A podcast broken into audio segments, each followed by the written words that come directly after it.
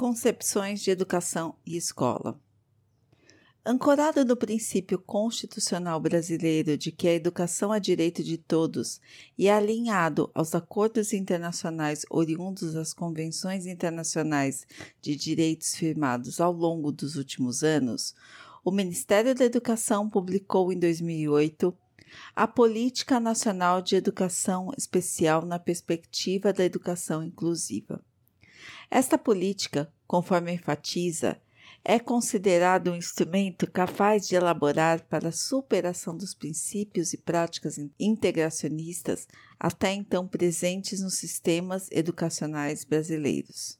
Por conseguinte, a partir de 2008, os sistemas públicos brasileiros iniciaram um processo de reorganização a fim de garantir o direito de todas as pessoas aprenderem juntas em espaços educacionais inclusivos, buscando assim um alinhamento das ações públicas municipais à PNEE 2008.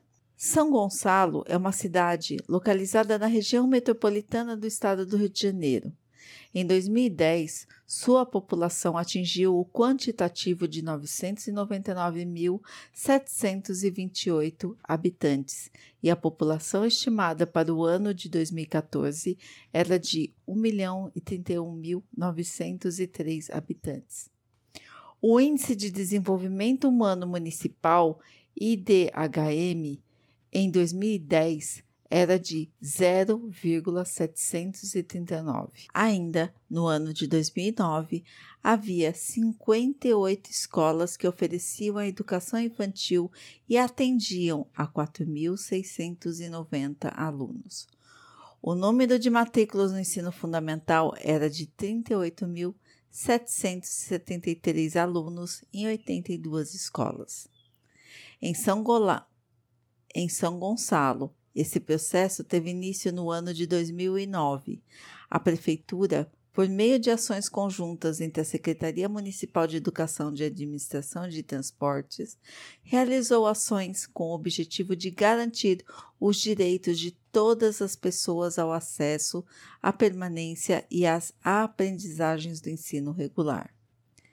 Foram, portanto, realizadas as seguintes ações: transferência para as salas regulares dos alunos que ainda frequentavam classes especiais municipais ou da instituição filantrópica sem fins lucrativos que encerrou sua escola especial. Criação de uma rota de transporte escolar específico para os alunos público-alvo da educação especial. Emergencialmente, houve contratação de professores de apoio. Posteriormente, foram realizados concursos públicos para os cargos de professor de apoio especializado, professor de braille, professor intérprete de língua brasileira de sinais, professor de atendimento domiciliar hospitalar. No que se refere ao atendimento educacional especializado, deu-se continuidade à adesão ao programa Sala de Recursos Multifuncionais, SRM, do MEC, e foi feita aquisição de mais salas com recursos próprios da prefeitura. Foi realizado investimento em formação continuada dos professores do atendimento educacional especializado, AEE, e dos professores da classe comum do ensino regular. As necessidades de adaptações arquitetônicas foram supridas, principalmente pela implantação do programa Escola Acessível do MEC, com recursos próprios da Prefeitura Municipal de São Gonçalo, PMSG. Foi também criado o Grupo de Apoio às Famílias, que tinha por finalidade o fortalecimento da relação família-escola, bem como possibilitar que a família avaliasse as ações realizadas no cotidiano das unidades de ensino. Além disso, foi implementado o atendimento domiciliar hospitalar serviço temporário ofertado a todos os alunos matriculados na rede municipal impossibilitados por problemas de saúde de frequentar a escola, não sendo, portanto, instrumento de exclusão dos alunos da escola, conforme podia acontecer no período integracionista. Inclusão nas classes comuns do ensino regular, a Política Nacional de Educação Especial na perspectiva da educação exclusiva. O direito de todos frequentarem escola nem sempre foi uma realidade no Brasil, conforme demonstram os estudos de Januzzi, de 2004, e Caça, 2011. No entanto, a mudança dessa realidade intensificou-se a partir da Constituição Federal de 1988, na qual o Brasil definiu em seu artigo 205 a educação como direito de todos e como primeiro princípio do ensino a igualdade de condições de acesso e permanência na escola, estabelecendo no artigo 208 que apenas o AEE seja feito, preferencialmente na rede regular de ensino.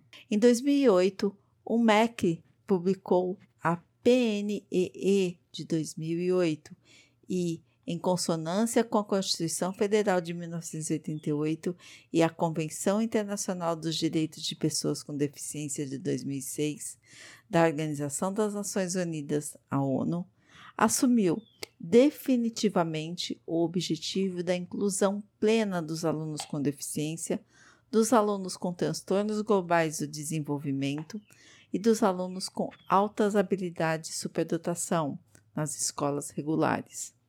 O Plano Nacional de Educação Especial de 2008, a educação especial é definida como modalidade não substitutiva do ensino regular, com caráter transversal aos demais níveis, etapas e modalidades da educação brasileira. Tal política orienta os sistemas de ensino a garantir aos alunos público-alvo desta modalidade, o AEE, a formação de professores para este serviço e os demais profissionais da educação. Política prevê ainda ações que visem a participação da família e da comunidade, bem como acessibilidade arquitetônica nos transportes, nos mobiliários, nas comunicações e informação e a articulação intersetorial na implementação das políticas públicas. Representações sociais, escola e inclusão.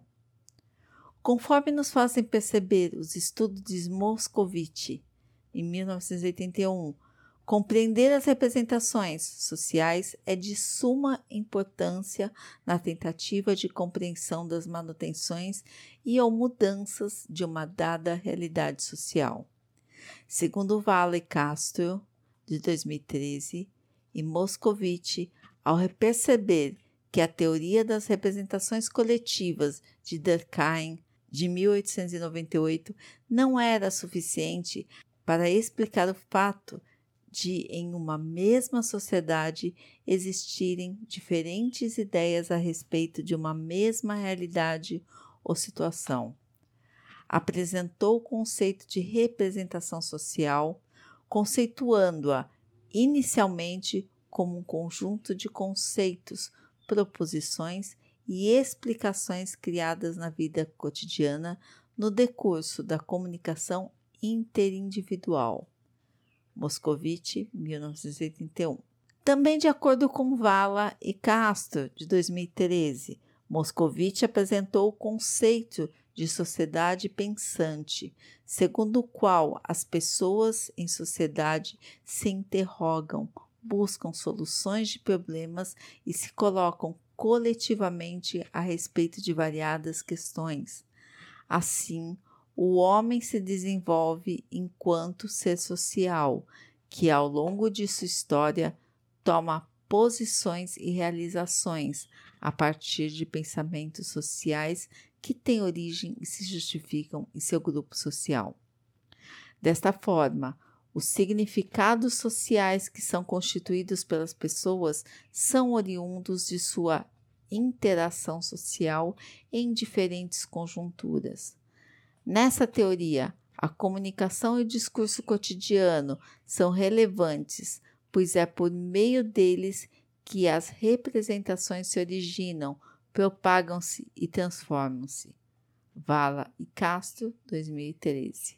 Moscovici teve como objetivo central de seus estudos as relações existentes entre o pensamento científico e o pensamento de senso comum, sustentando o ponto de vista de que o povo, além dos intelectuais, é capaz de pensar racionalmente, ou ao menos com a sua própria rationale. Walter, 2011. Vala e Castro também afirmam que longe de desconsiderar as contribuições dos conhecimentos científicos na elaboração do pensamento social, a representação social procura explicar como o conhecimento científico influencia a modificação do senso comum e da representação.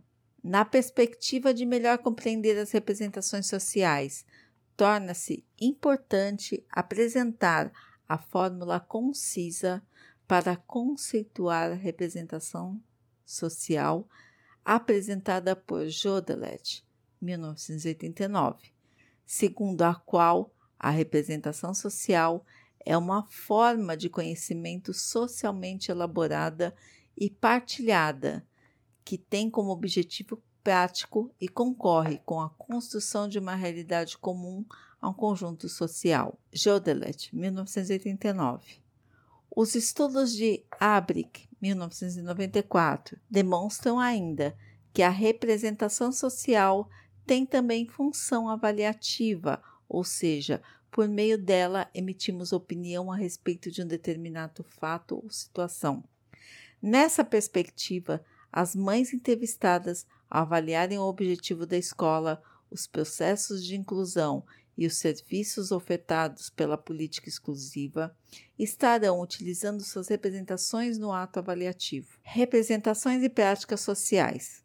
De acordo com Walter e Sá, de 2013, na busca pela compreensão das relações existentes entre representações e práticas, Moscovitch, rejeitando a visão de que a representação teria função mediadora, entre o estímulo recebido por uma pessoa e sua resposta a ele, afirma que a representação é anterior tanto ao estímulo quanto à resposta de um indivíduo. Ainda nesse sentido, as experiências realizadas por Abrick demonstraram que as representações de um indivíduo se fizeram presentes e orientaram as respostas dadas pelos participantes aos experimentos realizados, o que nos leva a perceber que as representações de um indivíduo, além de serem anteriores aos estímulos e às respostas, também são capazes de influenciar e orientar suas ações. Portanto, no campo da representação social, é possível reconhecer, conforme a BRIC, que as representações sociais têm função orientadora das práticas e dos comportamentos dos indivíduos. Walter e Sá, 2013.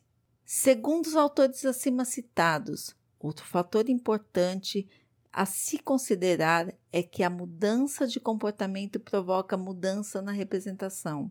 Entretanto, para não cometermos o erro de pensarmos que as relações entre representações e práticas são relações simétricas, Walter e Sá, baseados nos estudos de Holcat, de 2000, esclarecem que precisamos considerar que devemos tomar a representação como uma condição das práticas e as práticas como agente de transformação das representações. Walter Issa, 2013. Os objetivos. A pesquisa teve como objetivo geral investigar a avaliação das famílias a respeito dos resultados das políticas de educação especial implantadas na rede pública municipal de São Gonçalo, no estado do Rio de Janeiro, a partir de 2009, na vida escolar de seus filhos. O objetivo específico foi analisar se, na avaliação das famílias, os resultados das políticas implantadas promoveram aprendizagens capazes de proporcionar maior autonomia e independência do aluno na escola. O método Diante dos objetivos propostos e da, e da natureza do objeto de estudo, foi realizada uma pesquisa qualitativa, pois, segundo Baumer e Gaskell, 2014, Por meio dela, é possível lidar com as interpretações dos atores sobre a realidade social. Além disso, a pesquisa qualitativa apresentou-se como um método apropriado para a realização dessa pesquisa, pois possibilitou a demonstração da variedade de perspectiva dos participantes, trazendo à tona a voz das famílias. O método utilizado foi a pesquisa de campo, realizada no município de São Gonçalo, no Rio de Janeiro, com o objetivo de visualizar os resultados em todos os territórios da cidade. Foram ouvidas mães moradoras dos cinco distritos que compõem esse município: São Gonçalo, Ipiíba, Monjolos, Neves e Sete Pontes. Participantes da pesquisa. Participaram dessa pesquisa 23 mães responsáveis, média de idade de 41,9, desvio padrão 8,65. Pelos alunos público-alvo da educação especial, estudantes com diferentes diagnósticos de deficiência, TGD ou indicadores de altas habilidades de superdotação matriculados na rede pública municipal de ensino a partir do ano de 2009. Objetivando ouvir mães representantes de, de todos os distritos, visto que São Gonçalo possui cinco, participaram da pesquisa pelo menos três mães de cada distrito. Dessa forma, foram ouvidas em cada distrito mães de alunos com deficiências ITGD, sendo que em apenas dois distritos havia mães de alunos com indicadores de altas habilidades de superdotação. As participantes da pesquisa foram inicialmente contatadas por meio de contatos telefônicos utilizando os números que compunham a lista de frequência do grupo de apoio às famílias, instituído no período de 2009 a 2012. A partir da primeira entrevista, as mães entrevistadas indicavam uma outra mãe para ser incluída como participante, conforme o procedimento da bola de neve. Turato 2003, tabela 1 quantidade de entrevistas por distrito de São Gonçalo em função do público-alvo da educação especial. As entrevistas. Foram realizadas entrevistas semi-estruturadas, divididas em dois blocos, sendo o primeiro composto por questões relativas aos dados pessoais dos alunos e de seus familiares, e o segundo por questões voltadas a atingir os objetivos da pesquisa. Foi perguntado para as mães se os serviços ofertados tiveram resultados na vida escolar de seus filhos, bem como quais foram esses resultados. Também foi perguntado para que serve a escola, no caso do seu filho, o que espera da escola e se a escola corresponde ao que espera. Análise as entrevistas foram gravadas e posteriormente transcritas, a fim de que pudessem ser analisadas.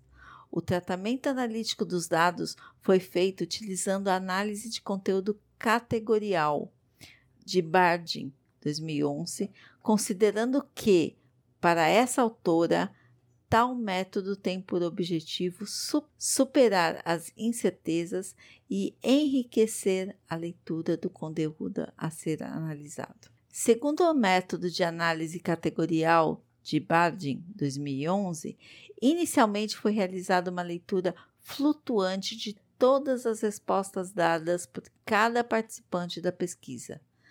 Posteriormente, as respostas foram divididas em unidades de registro, agrupadas em unidades de significação e, por fim, categorizadas, de forma que pudessem, à luz dos referenciais teóricos, ser analisadas. A fim de buscar dados mais específicos, a análise foi feita a partir das respostas dos responsáveis por alunos com deficiência física e a deficiência intelectual, TD, TGD e altas habilidades de superdotação, buscando com isso perceber as especificidades dos resultados para esses grupos de alunos. Tal análise resultou na elaboração do agrupamento de 16 unidades de significação. Resultado da discussão. Os resultados a seguir referem-se às questões que tinham como objetivo verificar se os serviços ofertados tiveram resultados na vida escolar dos alunos. Transtornos globais de desenvolvimento e transtorno de aspecto autista. A análise resultou em quatro categorias oriundas de agrupamentos de 16 unidades de significação. A observação dos dados nos possibilita perceber que, no que se refere às análises feitas dos resultados apontados pelos discursos das mães dos alunos de TGD e transtorno do espectro autista, TEA, provavelmente os serviços ofertados possibilitaram e ainda possibilitam a esses alunos condições de acesso e permanência na escola regular com aprendizagens e desenvolvimento. Não há unidades de significação no discurso desses familiares na categoria. Não tiveram resultado na vida escolar do filho. Quando analisamos a segmentação feita entre as unidades de significação e as categorias originadas do discurso dos responsáveis pelos alunos com deficiência física e deficiência intelectual, podemos observar que, na categoria não tiveram resultado na vida escolar do filho.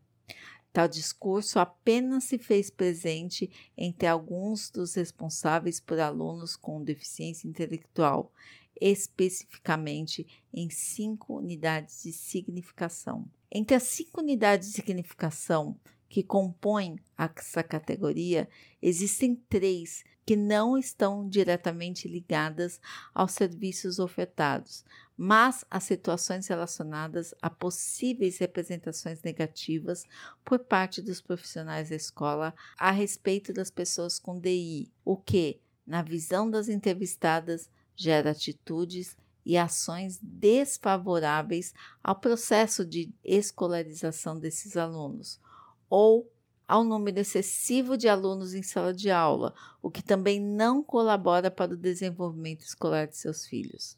Não há, entre os discursos dos responsáveis por alunos com deficiência física e com altas habilidades de superdotação, unidades de significação na categoria não tiveram resultados. A análise das categorias nos permite perceber que na categoria tiveram resultados na vida escolar quando os familiares, em seus discursos, demonstraram ter percebido resultados positivos na vida escolar de seus filhos, o número de repetição de unidades de significação nessas categorias é maior no discurso das mães dos alunos com deficiência intelectual, 20 vezes, seguido de 18 vezes do discurso dos familiares dos alunos com deficiência física, o que nos permite perceber provavelmente a escola tenha cumprido, nas expectativas das mães, a sua função de educação formal. Na categoria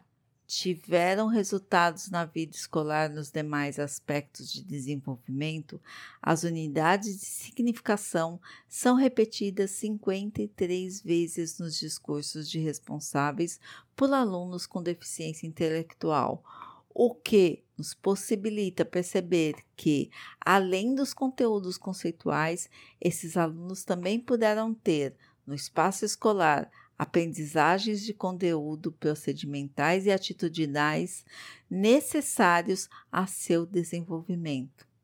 Assim, verificamos a presença 42 repetições nos discursos de responsáveis por alunos com deficiência física. Quanto à categoria, tiveram resultados na vida escolar, pois possibilitaram o acesso à educação formal, não há unidade de significação entre as mães de alunos com deficiência física e deficiência intelectual.